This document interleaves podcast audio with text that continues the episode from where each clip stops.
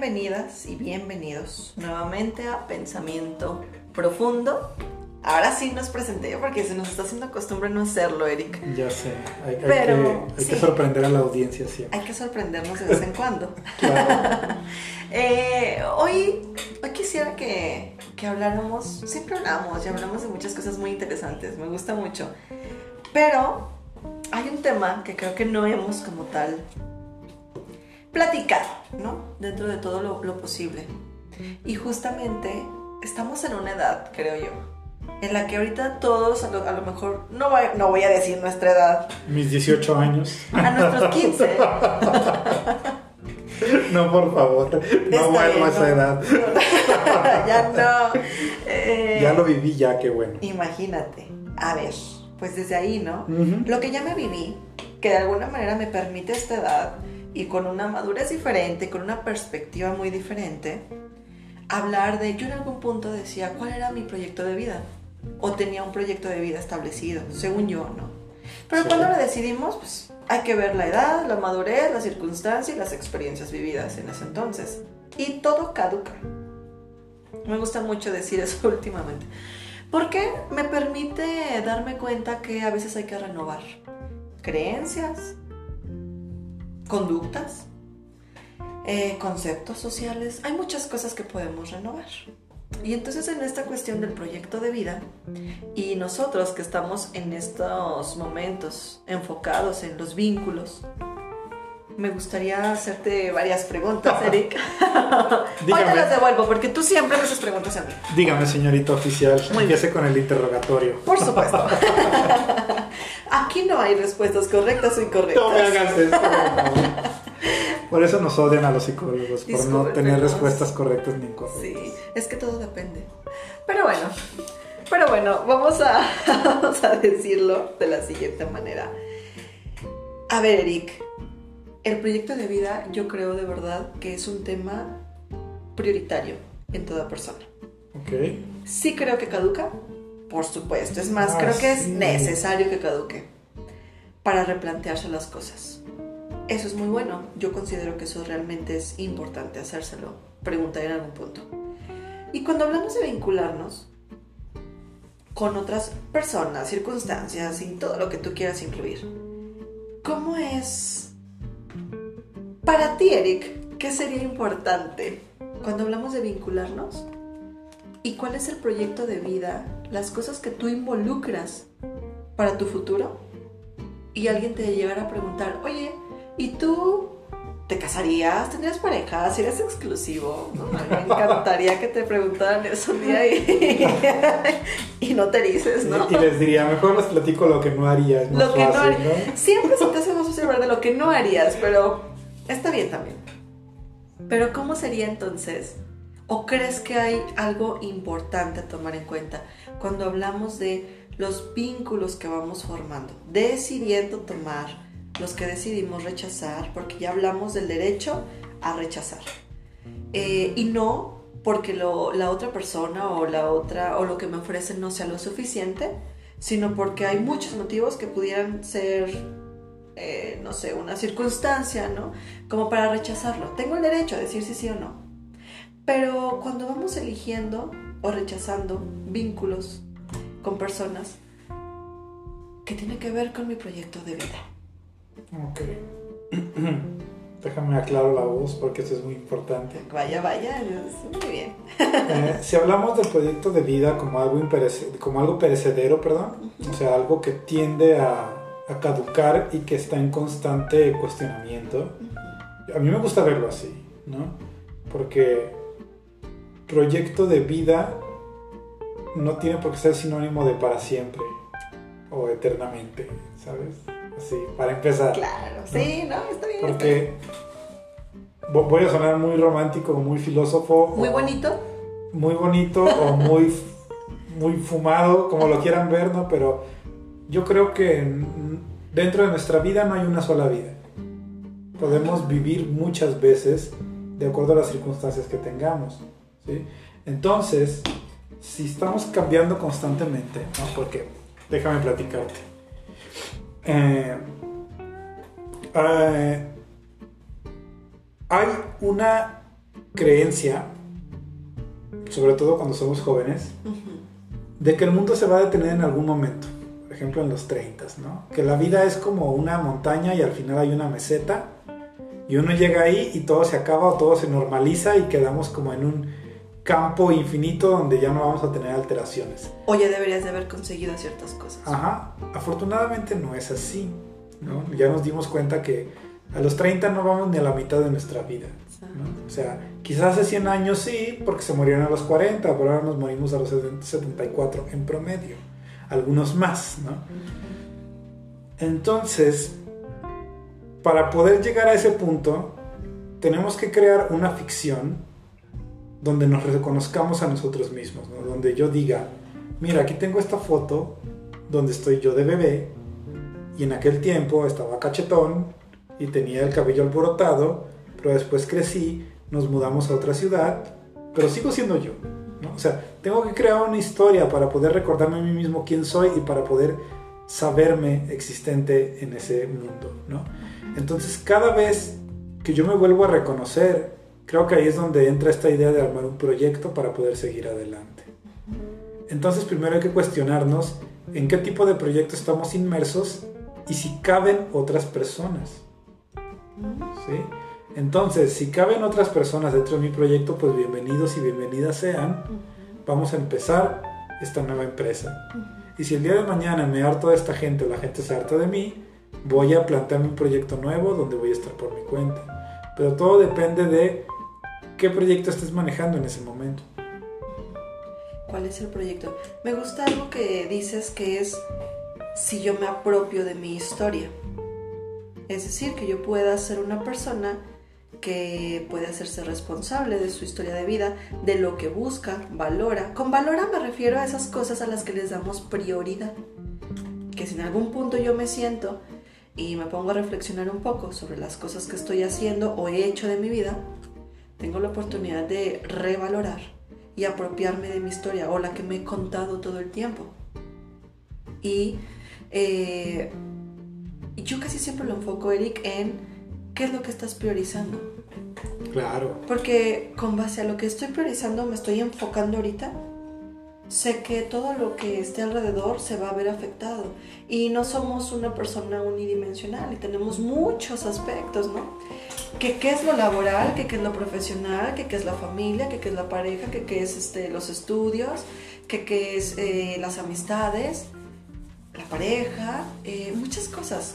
Mi desarrollo personal, que lo que a mí me hace sentir como mujer, como persona eh, valiosa. Y entonces a partir de eso, tú dijiste algo bien importante. ¿Quién cabe en mi proyecto de vida? Hay muchas eh, cuestiones que cuando vamos, que te decía yo, en el derecho de aceptar o rechazar ciertas, ciertos vínculos o situaciones o proyectos que se van a enlazar con el mío o que voy a dejar que se enlacen o no con el mío, tomamos en cuenta. Ya hablamos de género. Ya hablamos de que si me fijo o, o estoy ahorita priorizando un físico o un vínculo emocional, o ambos. Claro. Eh, si también lo quiero o no. Si la circunstancia lo permite o no. Si mi estado ahorita, mm, cuando hablábamos de la soltería, ¿te acuerdas que hablábamos de soltería? No tener pareja. ¿Te acuerdas? Una de las definiciones Claro, que encontramos sí. es lo que no tienes. Sí. Socialmente, soltero es no tienes una pareja. Ajá. Entonces es, ah, no, en, en vivirme en solitario, a mí me gustó más esa forma. En vivirme en solitario un tiempo, ¿para qué me sirve? Ya hablamos de la soltería y cómo se puede elegir o no conscientemente. Es decir, para sacarle un provecho realmente y no verlo solo como un estado de transición en el que tenía una pareja y debo de tener una pareja al final de esta transición o proceso, sino que estoy aprendiendo de mí, qué me ha dolido, que cómo me he apropiado de esta historia, cómo me he reconocido. Y entonces después de eso es poder eh, un poquito preguntarse si alguien más cabe en ese proyecto y qué es lo que permito. Cuando a veces yo entro contigo en estos dilemas de la exclusividad y tú tienes esa capacidad, ¿no? Yo, yo lo reconozco, más flexible no que yo no sea flexible, sino que en lo que tú valoras y en lo que tú puedes permitir y yo puedo valorar y permitir, podemos darnos cuenta que hay miles de formas de vivir una vida y de pensar. Y que no hay, y que no hay como tal correcto incorrecto. Yo viviéndomelo como es para mí. Quiero ponerte un ejemplo muy radical y que yo sé que a mucha gente le va a mover ahí desde donde lo están escuchando. Déjame agarrar la silla porque tú siempre me sales con algo que es. ¿Quién crees tú? O sea, imagínate una situación donde hay una persona muy peligrosa y hay que someterla de un tiro.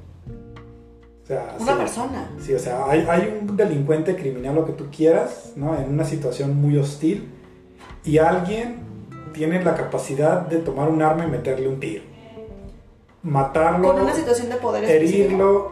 Así, o sea, puede ser un delincuente criminal, lo que tú quieras, pero, o sea, alguien tiene la capacidad de disparar un arma o sea, bueno, tiene, sí, tiene la capacidad porque tiene el arma y puede dispararle para a matar o para herirlo. ¿Quién crees que sería la persona que tendría más capacidades o, o tendría como menos problemas para tirar del gatillo? ¿Quién se te ocurre? Es un ciudadano cualquiera. ¿Qué perfil crees que entraría en este e, en esta mano que empuña el arma? El que sí lo haría. A ver, eh clarifícamelo más, porque yo honestamente dices la imagen y lo primero que justifico es, no, pues solamente alguien que tenga, y, así es, el que tiene permiso para matar, ¿no? Es decir, una, una autoridad. Sin justo para allá iba, sí, justo para allá iba, pero o sea, como tú bien dices, la autoridad que tiene permiso para matar, sí. o sea, lo tiene porque ya lo ha hecho. Y si ya lo ha hecho es porque ya está, o sea, ya está adecuado a esa realidad donde sabe que puede quitar una vida. ¿Y, quién más podría entonces? Quizás un oficial de policía. Claro, o es lo que yo imagino. o quizá un militar, ¿sí? que también están en constante confrontación con la muerte. ¿no? Sí. O sea, pero un ciudadano promedio se la pensaría para disparar el gatillo. Además de que incluso te puedo apostar a que un militar o alguien entrenado dispararía no a matar, sino para someter a la persona. Porque por lo regular, cuando, uno, cuando uno dispara, obviamente en el momento de la adrenalina o del susto, tú no apuntas. O sea, tú apuntas para darle. Y por lo regular, la, o sea, la zona más expuesta es el torso. Sí. Entonces un ciudadano promedio va a disparar al torso. Alguien, alguien entrenado puede disparar a la cabeza o a un miembro, a una extremidad, para incapacitar al, tirador ¿no? o al delincuente. Es un ejemplo muy radical, pero me gusta ponerlo así para irlo aterrizando. Sí, sí, sí. sí. Vamos a hablar de las capacidades de cada uno para poder vincularse. ¿Quién es el que va a poder entrar a una, a una relación poliamorosa quien ya lo ha experimentado y ha salido bien parado? Híjole, estoy en desacuerdo. O sea... Porque para empezar algo, eh, no sé. Eh, de hecho, eh, a ver, Eric. Vuelvo a la parte de la experiencia. Estoy hablando de alguien que ya lo experimentó. Exacto, pero por ejemplo cuando dices, ¿quién va a tirar a matar a alguien que ya lo hizo? Tuvo que tener una primera vez. Ajá, exacto. No lo había hecho, pero ya se lo experimentó. O sea, quizá le fue mal, quizá le fue bien, pero ya lo experimentó. Exacto. Creo yo que alguien que puede entrarle a una relación poliamorosa, por ejemplo, pues no necesariamente ese que ya tenía la experiencia. Alguien tuvo que empezar de cero, ¿no? Sí. Pero sí después de la primera experiencia se puede dar una idea de si puede o no con la situación. Exactamente. Cuando tú dijiste esto de tirar a matar, yo totalmente lo relaciono, y no sé si vas para allá, Eric, de la responsabilidad afectiva, en el hecho de que yo he escuchado mucho la frase de no herirnos, o sí, sí, es que se escucha mucho, ¿no? Esto de que pasa esta, tenga que pasar, pero no hay que no. herir y esas cosas, ¿no? Efectivamente, o sea, eso, eso, eso es muy inteligente porque también va de la mano con esta analogía. Cuando tú entras en el espacio simbólico de alguien, cuando te vinculas con alguien, el día que termine, va, alguien va a salir herido. Eso no se puede evitar. No puedes evitar lastimar a la gente, ¿no? Aunque tú digas, no era mi intención, como diría un doctor sociólogo que me dio clases en la universidad, que lo aprecio mucho, dijo él, de buenas intenciones está empedrado el camino al infierno. Es cierto, los panteones lo conocemos, lo conozco. Sí, sí, sí, o sea, exactamente. Entonces, O sea, uno puede ir con la mejor de las intenciones y alguien va a salir herido. Eso es inevitable, ¿sí? Pero volvemos a la, a la analogía del tirador, ¿no? Yo puedo disparar intencionalmente, o yo puedo disparar con conocimiento de causa a la cabeza o al corazón, a sabiendas de que lo voy a matar, o puedo disparar a las extremidades para solo incapacitarlo, para detenerlo en ese momento. Yo puedo, o sea, yo tengo el de, o sea, yo estoy en el derecho y la responsabilidad de reconocer que voy a lastimar a alguien. Y si destrozo a ese alguien al terminar la relación, eso ya es consciente y lo hago con la convicción de fastidiar a la persona. ¿sí? Entonces, ¿qué es lo mejor que puede hacer uno aquí? que sí. Ser consciente. Ser consciente, salir heridos de la relación, pero sanar. ¿Sí? Y que no haya sido de manera, digamos, dolosa el querer lastimar a la otra persona. Acabo de ver una frase. Bueno, yo anteriormente le daba mucho valor a una que decía, se conocen más las personas por cómo se van que por cómo llegaron. En esta ah, parte de cómo tiraste, ¿no? ¿Cómo lo hiciste? Porque realmente hay que preguntarse cómo entro a un vínculo y cómo salgo de ese vínculo. Es bien importante. Acabo de ver una frase que decía, una persona confundida puede lastimar realmente mucho. Y a lo mejor en esta confusión yo no estoy haciéndolo, y lo acabas de decir, ¿no? Con la intención. No, pero no te estás observando a ti. Estás, estás tan confundida o tan confundido que estás arrastrando a otros. Ojo que los demás tampoco es como que sea la víctima total, ¿no? Ah, no, eh, porque también, tiene que este, entrar en juego ese autocuidado. Y esta parte de la ignorancia o la confusión no te exime de responsabilidades. Exacto. O sea, tienes que asumir la responsabilidad por muy distraído que hayas estado. ¿no? Exacto. Totalmente. este, sí. Mm, no, no, no, me encanta esto que dices. Eh, en el ejemplo, la verdad es que es, este, si ese es crudo para mí escucharlo es, totalmente crudo el ejemplo pero ya se me, encanta provocar a la gente ya sé pero justamente eso yo creo que nos hace ser más conscientes de las decisiones que vamos tomando sí y, con eso voy a esta parte de realmente este ah, ¿te acuerdas del el podcast que hicimos que decía me gustas? ¿para qué? Porque siendo claro. Me gustas para matarte. Exacto, ándale, para matarte, porque muy conscientemente, a lo mejor una de las cosas que tú dices sí es cierto, Eric, y sí, sí lo he escuchado mucho. Eh, yo así soy, ¿no? Yo así soy, y nada más lo que es, pero bien conscientes, o sea, ¿eh? bien eso conscientes. Eso ya es hasta malvado, suena como villano, ¿no? Eso sí es saber que yo tiro a matar. Exacto, sí. ¿No? Y entre más cadáveres mejor. Y dentro de eso, por supuesto, que observas un poquito o sabes un poquito de la historia de la otra persona y dices, ah, estaba en un estado vulnerable, casi siempre me toca. También hay otras personas que se saben jugar ese juego y no salen ilesos, como tú dices, pero hay otros que sí salen lastimados. O uno va a salir más lastimado que el otro. Pero cuando yo logro estar en esto, tú lo dijiste, cuando yo estoy apropiada de mi historia y en este claro luz, dijiste, yo también puedo reconocer cómo lastimo. Claro que es importante saberlo, porque si soy consciente de eso, entonces ya me sé cuando alguien me va a lastimar, y no con la intención, sino que yo sé que eso puede ser una vulnerabilidad para mí, voy a saber si aplico mi derecho, ¿no? Hago valer mi derecho de retirarme tiempo, o bien no lastimar a los otros. Entonces, eh, creo que volvemos al tema híjole, a ver si estás de acuerdo, no sé. Creo que en, esta, en esto que estamos buscando del amor, ¿qué es el amor? Regreso a la parte de, ¿tú cómo te das amor? Porque desde eso, una persona que dice, yo así soy, ¿eh? No, esa, esa me gustó y para tanto tiempo la voy a tener. Y sí, no es lo peor. Pero, pero en ese sentido es, oye, ¿y, es, y tú? ¿Tú cómo, tú, tú, tú cómo te das ese amor? ¿Para ti qué es el amor? ¿Alguna vez has recibido o, has, aceptado el amor de alguien más? Porque no dudo que dentro de todos esos vínculos alguien haya estado dispuesta a darte un vínculo diferente. Pero ¿por qué eliges, eliges ese? Yo no estoy diciendo que está bien o que está mal, porque cada quien sabe a dónde le entra. No, yo no digo que esas otras personas siempre sean una víctima. No, no, no está bien, desde y, hasta salir raspado de esos vínculos es un aprendizaje si, los, si se sabe aprovechar, ¿no? Si se sabe apropiarse de la historia, como tú dijiste. ¿Y cuál es mi proyecto de vida? yo lo pongo aquí en juego porque lo he escuchado mucho. Ahorita es como la crisis de los 30.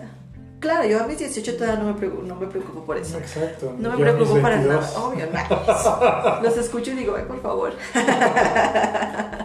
Pero Sí, es como una prisa claro. de éxito social. Los, las cosas que ya debería de tener, las cosas que ya me deberían de tener consolidado o consolidada como una persona que realmente vale la pena, que es exitoso, que es exitosa, que tiene algo que ofrecer. Pero casi siempre es lo, lo externo y no lo que te ofrece ese vínculo, cómo te nutre emocionalmente, o sea, realmente te permite crecer como persona. Entonces, eh, a lo mejor suena muy romántico las cosas que yo digo a veces, Eric, pero sí he aprendido de alguna manera que cuando lo hacemos desde el amor propio, sí suena bien trillado, pero sí es importante saber reconocerse y apropiarnos de nuestra historia, tú lo dijiste al inicio, porque a partir de ahí estoy dando los pasos que si consciente o no tengo mi proyecto de vida, me está llevando a uno. Entonces, yo no sé si las personas que nos están escuchando se han preguntado cuál es su proyecto a corto, mediano y largo plazo. Pero de que a la edad que tengan, si voltean un poquito atrás y piensan, ah, chis, pues ya tengo varios añitos dando pasos, consciente o inconscientemente a dónde me tiran ahorita y a dónde me van a llevar, también entra la posibilidad de empezar a preguntarse si estoy acompañado, a dónde me va a llevar esto y cómo lo puedo llevar a, a un lugar de frutos. Y si no estoy acompañado o acompañada es, ¿para qué? ¿Para qué así? Y qué fue tener que poner el énfasis porque ya hablamos de que la soltería no siempre está bien vista, no es como lo que te falta. Sí, además de que considero que no hay una diferencia, o sea, te lo voy a poner así, planteo el mismo proyecto de vida para dos circunstancias diferentes, una donde estoy solo y otra donde estoy en pareja. Yo creo que se pueden alcanzar las mismas metas, o sea, no está limitado por el número de personas involucradas en la dinámica. Ujú. Yo creo que tiene más que ver con la convicción de uno, ¿no? O sea, ni más ni menos, no puedes que con familia más o estando solo más, porque muchas veces dicen esto, ¿no? De que, ¡puf! a mí eso, ese discurso me saca el- de quicio, ¿no? Que dicen que, ah, es que tú porque estás soltera y que tienes más tiempo y que ¿Es más fácil? y es más fácil y porque no tienes hijos y que, Ah, sí. o sea, sus energías están enfocadas en otra cosa muy distinta y no hay punto de comparación. No es ni más ni menos, es diferente. ¿sí? Y como lo platico también con mis pacientes que están en algún duelo, siempre les digo, les pongo el ejemplo, ¿quién crees que está sufriendo más? Les pongo dos ejemplos, ¿no? Una persona que está en fase terminal de cáncer, o sea, un- una mujer de 30 años que está en fase terminal de cáncer, o un chico de 18 que acaba de terminar con su novia con la que llevaba dos años. ¿Quién crees que está sufriendo más? Hombre, no se puede, de verdad no se puede comparar. Yo Exactamente. de- desde mi perspectiva puedo decir, no, ¿cómo crees? Estás hablando de una vida y Ajá. chavito, tienes mucho por vivir. Sí, sí, sí. Pero Eso ¿qué no crees? existe. Ajá. El- Elizabeth Kubler-Ross dice que, o sea, los duelos se dimensionan de acuerdo a lo que estás viviendo. Y pueden sufrir igual, o el chico puede sufrir peor que la mujer, de acuerdo a su experiencia de vida. Y sus herramientas. Es más, ay, hubo un, un caso muy sonado de un chico que publicó cómo su madre decidió darse un, un buen morir. Ujú. En Ah, su- sí, una sí, fase, sí, ¿no? de- recuerdo. Voy a morir Ajá. y quiero vivírmelo. Y muy dignamente. Qué, qué ¿no? curioso, qué paradójico, ¿verdad? Quiero vivirme mi muerte. Claro. Y si tú me preguntas, yo lo, lo imagino ahorita que me dices, ¿quién sufriría más? No, con tan- tomando en cuenta la experiencia de vida, lo que ya aprendí a, a, a tomar en mi vida, las herramientas, la madurez que tengo, a lo mejor de verdad yo pudiera imaginar que está sufriendo más el chavito de 18 Ujú. que esa persona que dijo, quiero vivirme mi muerte. Ah, claro, pero aquí estamos hablando de alguien que ya está dispuesta como a partir. Ajá. Quizás a esta otra persona la, el cáncer la tomó por sorpresa y no quiere morirse y está sufriendo por eso. Ah, cla- imagínate, ¿no? O sea, y aún así no podemos comparar los duelos No porque pueden tener como la misma magnitud, ¿sí? Aún cuando se trate de una vida y una ruptura amorosa, ¿sí? ¿Y a dónde voy con esto? Sí. Que los proyectos de vida son similares, pueden tener una magnitud de acuerdo a lo que estás viviendo. Y la chica de 35, soltera, que solo se dedica a trabajar y estudiar y que no tiene hijos, puede estar en un mismo nivel de exigencia que la ama de casa con tres hijos, ¿no? que se dedica enteramente al hogar y que no se da abasto con el tiempo. O sea, No, no se comparan porque, o sea, sí las magnitudes pueden ser similares, pero están en una dimensión completamente distinta. ¿no? Y fíjate que es curioso cómo se viven las etapas o cómo la sociedad te permite. Te voy a compartir algo. ¿eh? Eh, es, fue un hombre. Eh, estaban platicando justamente sobre la depresión esta es una mujer heterosexual con hijos viviendo un duelo por separación. Y estaba en ese entonces en un estado pues de depresión, ¿no? Y este chico también se estaba separando. Pero, misma edad. Pero él no tenía hijos, sí vivía con esta chica muchos años. De hecho, creo que tenían lo mismo de años de relación. Pero, por supuesto que son contextos distintos. Y ya sabes que siempre meto esas cuestiones de lo que los, nos permite o no la sociedad. Cuando esta chica le estaba comentando, ¿no? Es lo, lo complicado que le estaba haciendo, eh, o levantarse o vivirse esa depresión.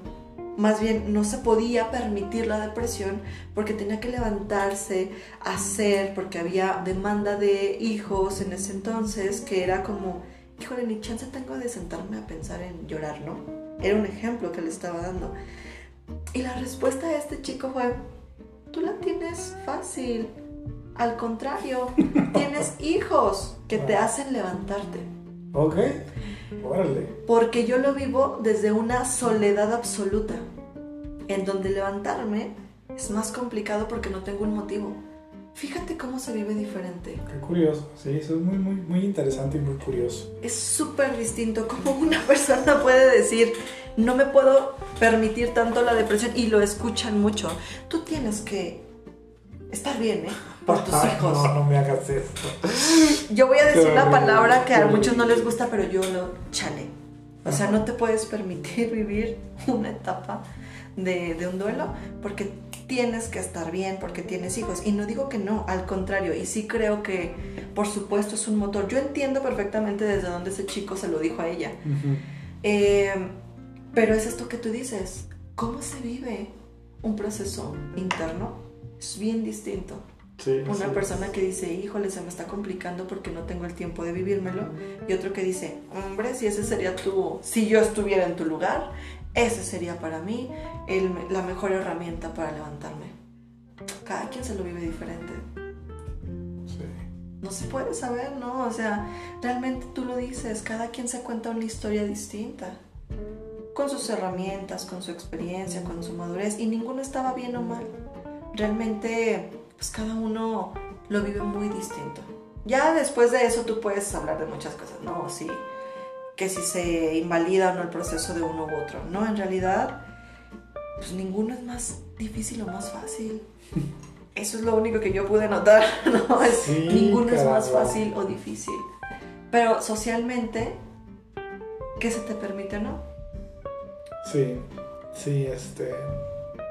He, visto muchos casos, y esto a mí me parece como importantísimo puntualizarlo, donde hombre o mujer, ¿no? Bueno, me ha pasado más con, alguna, con algunas pacientes mujeres que viven naturalmente o más bien no naturalmente. Cachetada para mí por decir eso. ¿Ven cómo también yo a veces resbalo todavía con este discurso? Eh, dentro de sus primeros años de vida, como se esperaría, viven en familia, ¿no? O sea, viven con mamá, papá, en la casa y pasan toda su infancia, adolescencia y parte de su adultez compartiendo, o sea, dependiendo de el sustento de los padres, el techo de los padres, este... Y después llega esta parte donde eh, o, empiezan a, o empiezan a estudiar y después encuentran un trabajo al que se entregan completamente y después inician una vida en pareja y entonces formalizan la relación y se van a vivir con la pareja, ¿no? Y ya no hay, o sea, no hay periodos transicionales, ¿no? O sea, brinco de la casa de, mi familia, de la familia en la que me crié, a la familia que voy a formar. Sí. Y no hay otro escenario, ¿no? Y ya se acabó. Esa es toda la vida que uno tiene. Cuando sería importante explorar estas dimensiones de estar solo o sola de verdad. ¿no? De decir, ah, ok, ya terminé mi estadía eh, con la familia con la que me crié, ya me aportaron todo lo que me podían aportar, ahora voy a vivir solo, voy a vivir sola un periodo y ya veremos qué pasa después, ¿no? Pero esta experiencia de vida es importante para poder proyectar qué quieres a futuro. Porque siento yo que sin estos matices, sin estas dimensiones extra, pues te vas a resignar a lo primero que te encuentres, ¿no crees? Fíjate que, y es curioso porque yo sí he escuchado mucho en el discurso él quiero, mi sueño es vivir soltero y vivir soltero un tiempo, ¿no? Mi departamento de soltero. Pero ¿cuántos lo hacen, no? Exacto, y no termina en eso la historia, y me incluyo. o sea, tampoco. Sí, nada, en fin, la hipotenusa, ¿verdad? Sí, claro. sí, no, la verdad es que. Eh, soldada caída, o sea, soy, parte de, de, eso que te puedo decir. Es que todos formamos parte de esta dinámica donde no se hace como uno lo plantea o como uno se lo imagina porque no lo vivimos consciente. Y a esas edades, por lo regular, ¿quién se está preguntando realmente de una forma, ahorita me decían, es importante pensar si es importante? Claro. Eh, Volvemos a esta parte de llego a la meseta de los 30 y ya tengo que tener todo hecho y realizado, ¿no? Y yo, ay, no me hagan esto, por favor. Sí, exacto. Pero a las edades, y por lo regular acá, yo hablo de México, ¿no? Las edades en las cuales se elige formar una familia y demás. Ahorita que dijiste, a ver, pasamos de un periodo a formalizar. Hablábamos de compromisos para generar, para yo embonar mi proyecto de vida, porque no dejo, y en eso sí estoy totalmente de acuerdo contigo, en ya no perderse en los otros, ¿no? Y, yo no dejo de tener mis ideales y mis proyectos personales, pero si estoy dispuesta a involucrarme con el proyecto de alguien más, tú dijiste ahorita, es la convicción, porque eso no quiere decir que no vas a no, no lo puedas lograr. No, no, lo va, no es que se niegue ya la oportunidad de lograrlo, pero claro que no va a ser ni en el mismo tiempo, ni a lo mejor con la misma magnitud cuando ya estás contemplando que hay otra persona involucrada en ese proyecto. Tú puedes tener el proyecto de irte, no sé, a estudiar fuera, yo qué sé, o irte a trabajar fuera. Pero, ah, caray, en el camino de tu proyecto involucraste ya a otra persona. ¿Sí o no? Te vas a preguntar en algún momento. Sí puede ser, bueno, tú sí. Está bien. Hay que plantearlo en general. En general, no, no, es, cierto. Yo puedo seguir con mi convicción de yo voy a irme a tal lugar tantos años a estudiarme tal cosa. Claro que si involucre eh, a otra persona, la tengo que contemplar, pues no es ajeno, ajena. Incluso esa persona puede decir, oye, entonces aquí qué va a pasar en nuestro proyecto de pareja o de vida. Porque si el mío no es irme a, si yo también tengo algo distinto a lo tuyo, ¿cómo lo vamos a embonar? Y tú puedes decir, no, sí se puede hacer, sí, claro que sí. Pero estoy segura que cambia. Volvemos a la, analogía del hotel.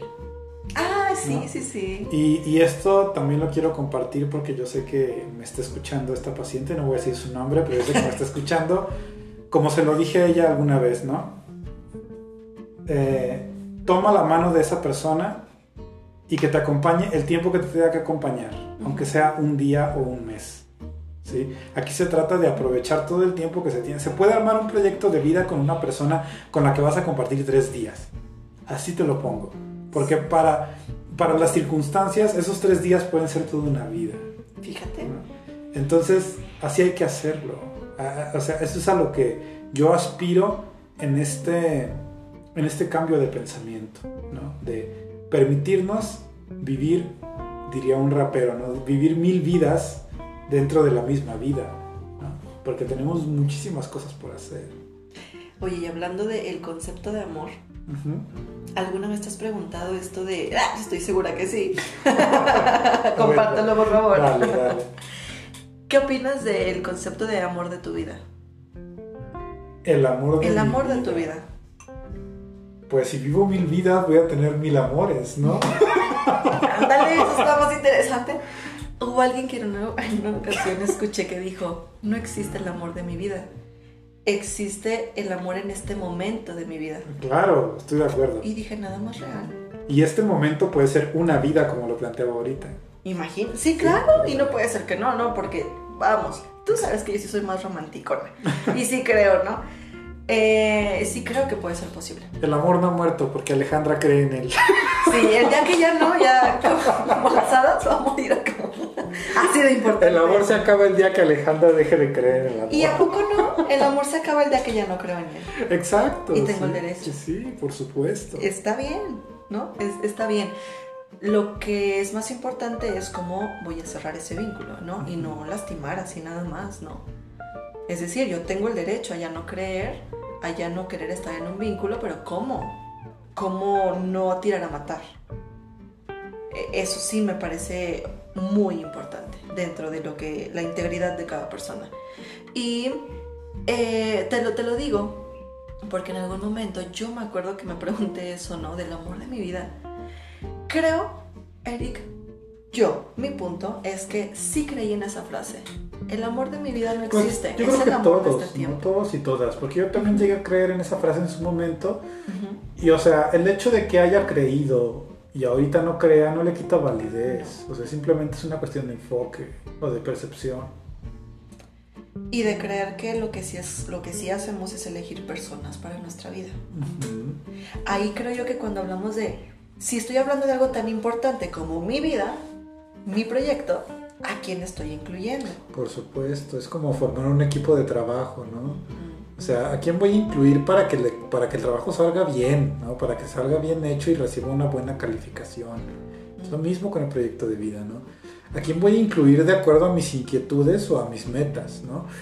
Y si mi meta o si yo me voy a sentir realizado, realizada, teniendo una persona a mi lado al final de mis días, pues ese es un buen proyecto de vida de acuerdo a los objetivos de esa persona, Por supuesto. ¿no? O sea, es que yo, yo entiendo, o sea, créeme que mil veces pasa, ¿no? Que veo comentarios en redes sociales donde hay gente peleándose y se arman trifulcas. Yo ni me burlo de la gente ni la desprecio porque yo entiendo lo difícil que es eh, equiparar o tratar de mantener mi postura ante las miles de diferentes posturas que hay afuera, ¿no? Es como dice el escritor Neil Gaiman, ¿no? Este, trata de poner de acuerdo a mil personas para que sueñen lo mismo. No, O ajá. sea, no se puede, ¿no? Es, es práctico, o sea, y estamos hablando de que en el mundo hay miles de millones y no podemos poner a mil de acuerdo para soñar lo mismo, Sí. ¿no? Entonces, aquí la idea es, no es que nos pongamos de acuerdo para soñar lo mismo, es respetar lo que cada persona está soñando, lo que está aspirando para su vida, ¿no? Y aquí es donde entra todas, todos estos discursos de odio donde uno dice, es que, ¿por qué te preocupa tanto con quién se está acostando el vecino o la vecina, ¿no? O sea, ¿en qué te afecta? O sea, como, volvemos al tema que estamos tratando ahorita. Va a intervenir en tu proyecto de vida y tú puedes decir, ay, pero es que, ¿qué van a pensar mis hijos? Pues déjalos que piensen ellos, ¿no? O Qué sea, bueno que piensen. déjalos que ellos piensen y ya ellos dirán qué opinan de eso, ¿no?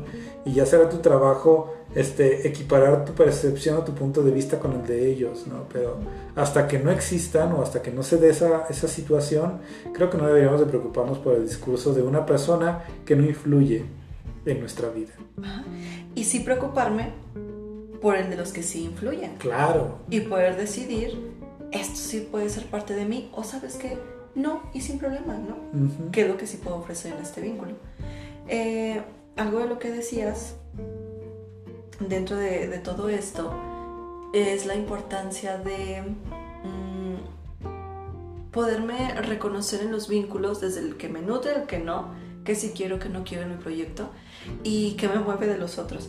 Porque tú, eh, les quiero compartir algo que sucedió. Eh, Eric me compartía algo muy personal. Y, y tú sabes que a mí me encanta eh, conocer historias, historias, y los grupos me fascinan más porque son muchas historias al Claro. mismo tiempo. Entonces, a mí me, me fascina eso, de verdad me apasiona. Y, y yo siempre he dicho, es que son como multiuniversos, ¿no? Está muy padre, es como darle play y decir, wow, cada cabeza es un mundo. Ujú. Y ahorita sucedió que Eric me platicaba algo y le dije, wow, eh, todos nos vamos mm, de alguna forma renovando, eh, hasta en nuestro pensar, todo, ¿no? Es natural y está bien. Yo le decía, con lo que tú me dices, yo imagino que en vez de cabezas tenemos figuras, ¿no? Y, y, yo antes, yo en mi muy proceso personal puedo decir, ah, el mío pudiera antes haber sido un cuadrado, ahora es un cubo, ya tiene más dimensiones. Ahora te puedo escuchar y decir, wow, se vive de muchas formas. Y yo imagino que si tú en vez de cabeza tuvieras una figura, yo la de Eric la veo como una forma así súper, no sé cómo decirte, ¿no? Es como una masa así de mil entradas y salidas y de miles de colores. Pero me gusta mucho esa flexibilidad que tú tienes. y, y, y a mí lo que me gusta de las formas que yo voy aprendiendo es que no se puede imponer.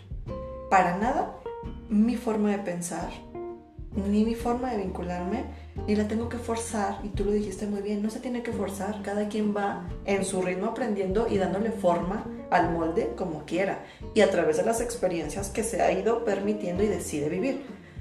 Y hablábamos de esta parte de, en los proyectos de vida, no es que lo otro no sea suficiente, simplemente no, no va con lo que yo ahorita estoy necesitando en mi vida.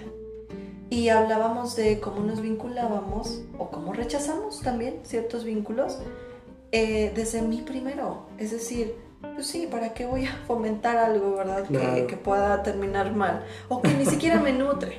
Sí.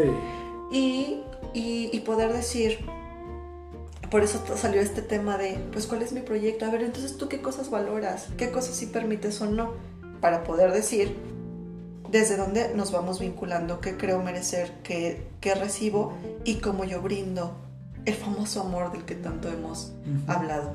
Que no hemos hablado en sí, que es el amor, sino formas diversas de cómo se puede demostrar o fomentar amor.